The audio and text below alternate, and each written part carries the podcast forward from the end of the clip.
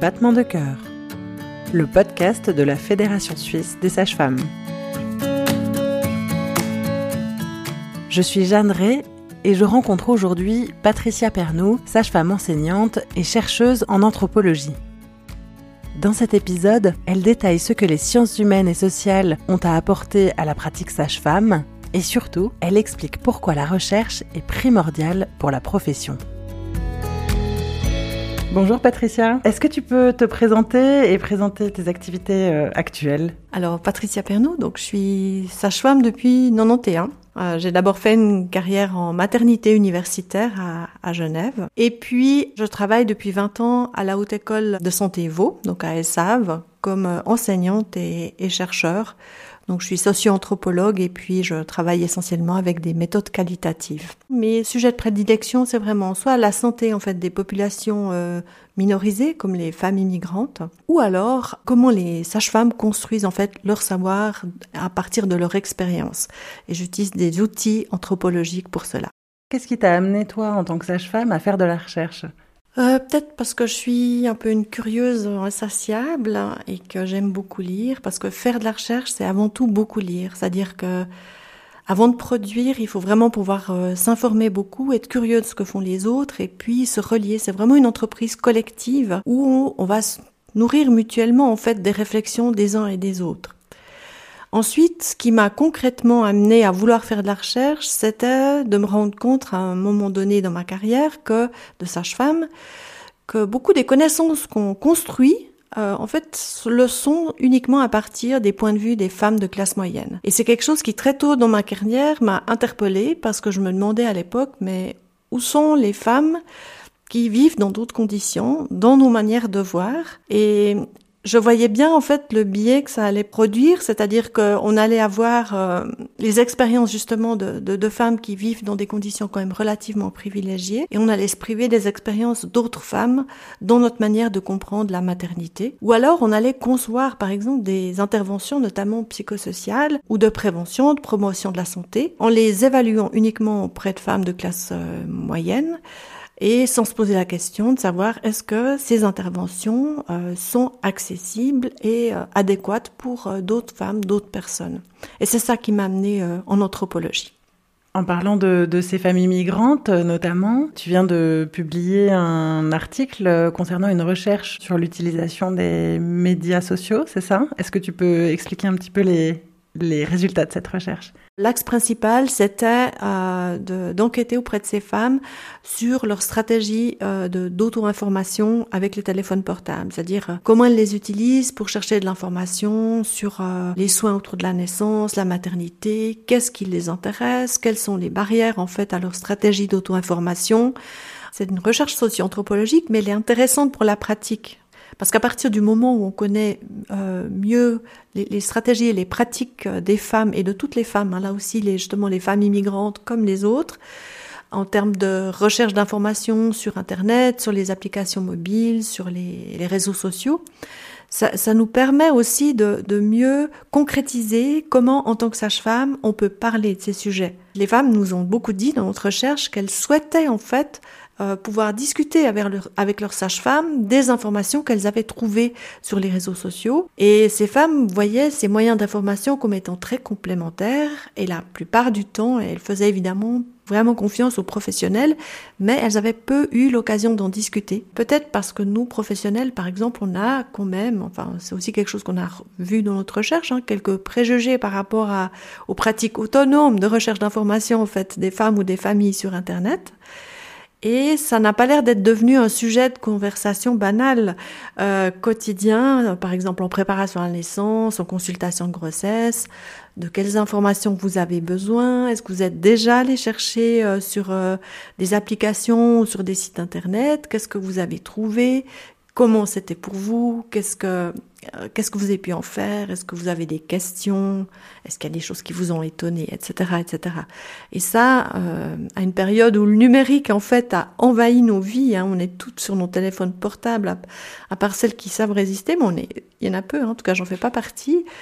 Euh, le numérique fait partie de nos vies et, et doit être intégré aussi ben, aux soins et pas seulement euh, Euh, il y, a, des tendances aujourd'hui où nous, les professionnels, on, crée des applications, où on crée des moyens d'information.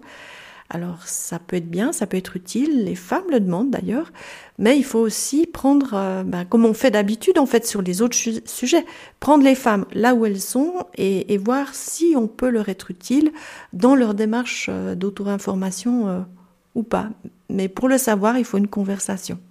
Alors tu, tu l'as dit, tu fais de la recherche euh, principalement qualitative. Ça peut donner l'impression pour euh, quelqu'un de, de l'extérieur qu'on se pose quand même beaucoup trop de questions pour euh, pour finalement pas grand chose ou pour des sujets euh, très très particuliers. Euh, est-ce que tu peux nous dire, d'après toi, l'apport que les sciences humaines et sociales peuvent avoir pour la pratique sage-femme? Alors, c'est une discipline académique, donc y a, y a, c'est vrai qu'il y a une partie où les sciences humaines et sociales, elles travaillent pour elles-mêmes donc pour produire du savoir. Il y a une recherche euh, d'évolution qui concerne le champ particulier. Et, dans cette recherche, le public n'est pas forcément présent, prévu où c'est le public, l'entre-soi. Ça, ça existe. Et c'est vrai que parfois, on peut tomber sur des textes de socio-anthropologues où on voit vraiment pas euh, qu'est-ce que ça peut nous amener comme sage-femme. Mais à chaque fois qu'une sage-femme ou qu'une infirmière ou qu'un médecin a un dada, un sujet qui l'intéresse, qui le mobilise, pour lequel on a envie de s'investir, créer de nouvelles, euh, par exemple, de, nouvelles pratiques, de nouvelles prestations, ben, il faut savoir qu'il y a au moins euh, un socio-anthropologue qui s'y intéresse aussi. Et en général, c'est plutôt une dizaine de personnes. Euh, on s'intéresse à la prévention de l'obésité. Oui, c'est les, les FAT studies, c'est un champ de recherche en, en socio-anthropologie on va s'intéresser, euh, nous les sages-femmes, on, beaucoup, on a beaucoup réfléchi autour de la question de la, de la médicalisation, technicisation, de, du risque, hein, de leur implication en fait dans ce qu'on faisait, dans la manière dont on allait accompagner les naissances.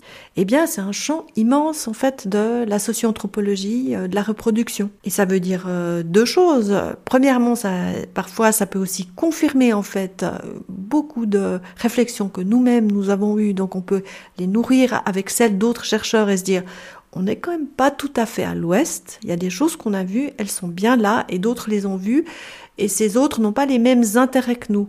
Et donc, euh, on n'est plus dans cette idée qu'on est juste en train de défendre notre pratique, mais on est vraiment en face, en fait, de phénomènes qui sont observables et observés par d'autres, euh, qui n'ont pas d'intérêt particulier à nous défendre, par exemple.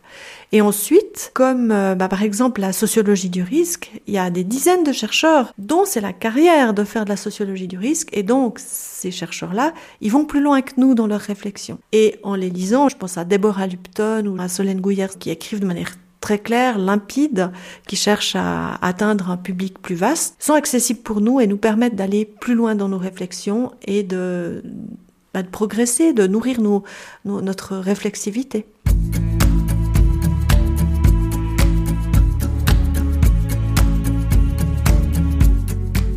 Et alors, évidemment, que, ces recherches en socio-anthropologie, elles adoptent souvent un point de vue ben, critique, qui ne veut pas nécessairement dire négatif, hein, mais c'est-à-dire elles adoptent une distance par rapport à ce qu'elles observent de nos, justement de nos pratiques par exemple ou de nos représentations, ce qui veut dire qu'elles n'ont pas pour objectif de nous plaire.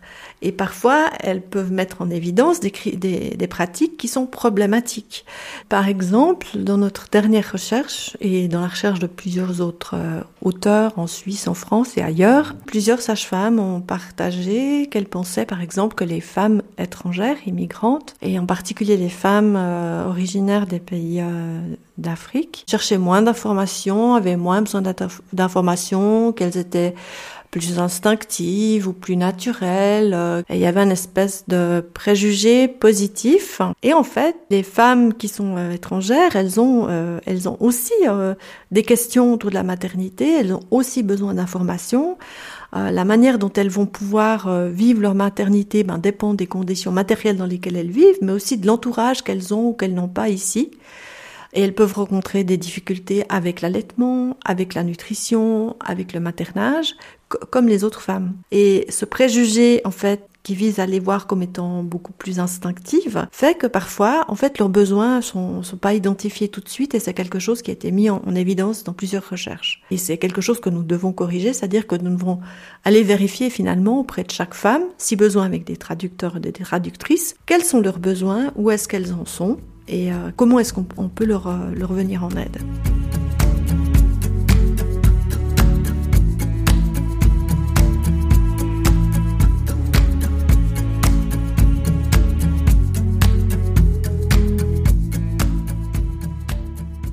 Avec des collègues socio-anthropologues, vous venez d'obtenir un financement pour un projet de recherche de 4 ans par le Fonds national suisse de la recherche scientifique. Sur quoi va porter ce projet? Alors notre projet porte euh, sur euh, les controverses autour du sujet des violences obstétricales qui existent dans l'espace public maintenant depuis une euh, dizaine d'années et qui questionnent notamment bah, les pratiques des médecins et des sages-femmes. On a plusieurs objectifs. Hein. Le premier déjà c'est de, de faire le point sur qui dans les médias, sur les réseaux sociaux, dans les journaux scientifiques, dans le monde politique, hein, ce qu'on appelle nous les arènes, qui parlent en fait des violences obstétricales, depuis quel point de vue et pour en dire quoi, pour euh, pouvoir faire le point en fait sur euh, justement les controverses, les points de divergence en fait à ce sujet. Ensuite, on va aller voir donc faire une ethnographie, donc faire des observations dans plusieurs lieux de pratique, dans des maternités qui ont aimablement accepté d'être nos partenaires de, de recherche, pour voir en fait comment en pratique, euh, finalement, on réagit à ce phénomène. Et on a aujourd'hui plusieurs euh, maternités qui ont créé en fait des dispositifs dédiés, euh, qui sont souvent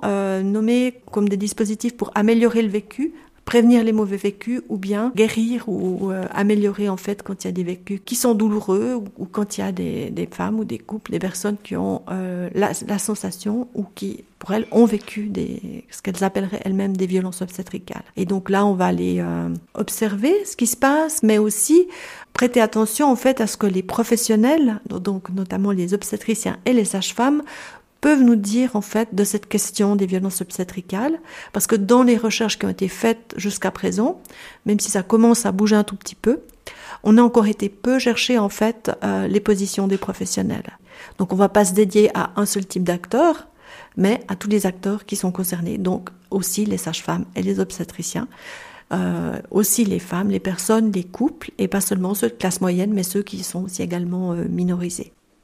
Finalement, pourquoi est-il important que les sages-femmes euh, s'emparent de la recherche ou, même fassent leur propre recherche Nos expériences de sages-femmes, en fait, elles sont uniques. À chaque fois qu'on a, en tant qu'être humain, en tant que femme, personne, euh, une expérience singulière, c'est-à-dire euh, dans une profession, mais aussi dans nos vies, on va savoir ou avoir des questions qui sont différentes d'acteurs sociaux, comme les médecins par exemple, qui ont une autre activité et qui ont une autre expérience. Et ça veut dire qu'à partir de ces points de vue-là, on va pouvoir bah, produire une recherche qui est différente a priori. Et c'est pour ça c'est important que beaucoup d'entre nous, en fait, deviennent chercheurs. on sera toujours une minorité dans la profession, mais euh, on va partir justement de ces expériences singulières, ce qu'on appelle le positionnement, qui nous permet euh, de voir différemment, différemment et, de, et de, de contribuer en fait au débat et aux réflexions sur la période de reproduction. Mais finalement, qu'il s'agisse de recherche en sciences humaines ou touchant à des sujets plus médicaux, en fait. Tout à fait, parce qu'il y, a des questions de recherche euh, qu'on posera pas ou des sujets qui, n'apparaîtront pas. L'exemple qui me vient en tête, c'est, euh, j'ai pas regardé la dernière version, mais très longtemps, par exemple, dans le Williams Obstetrics, qui est l'ouvrage d'obstétrique le plus connu sur la, la, planète, qui est une grosse référence euh, américaine, euh, quand on regarde le suivi de l'accouchement, par exemple, il y a plusieurs euh, thèmes qui sont pourtant essentiels, qui sont pas abordés. Par exemple, le moment des poussées, c'était pas un sujet. Euh, la manière dont on accompagne les poussées, par exemple, c'est pas un sujet non plus. Alors qu'aujourd'hui, c'est l'objet de, enfin, de controverses aussi. Est-ce que nos manières de faire, c'est vraiment ce qui aide le plus, ou est-ce que est-ce que c'est ce qui contribue le plus à la à la physiologie de l'accouchement? Et là, typiquement, on a la création de points aveugles. C'est-à-dire qu'il y a des sujets qui sont nos sujets et qui n'obtiennent pas d'attention aux recherches parce que euh, on n'a pas les mêmes activités. Et donc faire de la recherche en tant que sage-femme ou en tant qu'infirmière ou physio, ça permet, pour autant qu'on prête vraiment aussi attention à quels sont nos sujets, c'est encore une autre chose, euh, en tout cas d'aller euh, débusquer certains de ces points aveugles et puis de s'y intéresser. Parce que par exemple, les, manières de pousser, c'est un sujet qui m'intéresserait beaucoup. Euh, je pense que il y, a vraiment des, des, choses à, à, les résoudre là autour. Pour conclure, est-ce que à toi le terrain de sage-femme, euh, la sage-famerie pure ne te manque pas? Oui, ça me manque beaucoup. Euh, et souvent, quand je commence une recherche et que j'arrive sur un terrain, en fait, c'est presque cruel. Euh, J'aimerais être à deux places en même temps et je pense que j'aurais toujours le regret de ne pas avoir été sage-femme indépendante, de ne pas avoir fait de postpartum à domicile. Mais par contre, euh, l'intérêt d'être chercheur et d'utiliser les méthodes qualitatives en particulier, ça me permet d'être au contact en fait de beaucoup de sages-femmes et je me sers de ce regard collectif en fait pour euh, essayer de garder en moi les points de vue de différents types de sages-femmes et de sages-femmes qui sont dans des situations ou des lieux de pratique qui sont différents. Et à ce titre-là, euh, je trouve que ça c'est assez intéressant quand même parce que je me sens vraiment euh, enrichie en fait de toutes ces conversations que j'ai pu avoir avec des collègues qui m'ont énormément nourri et à qui je serai pour toujours reconnaissante. Et la même chose avec les familles évidemment.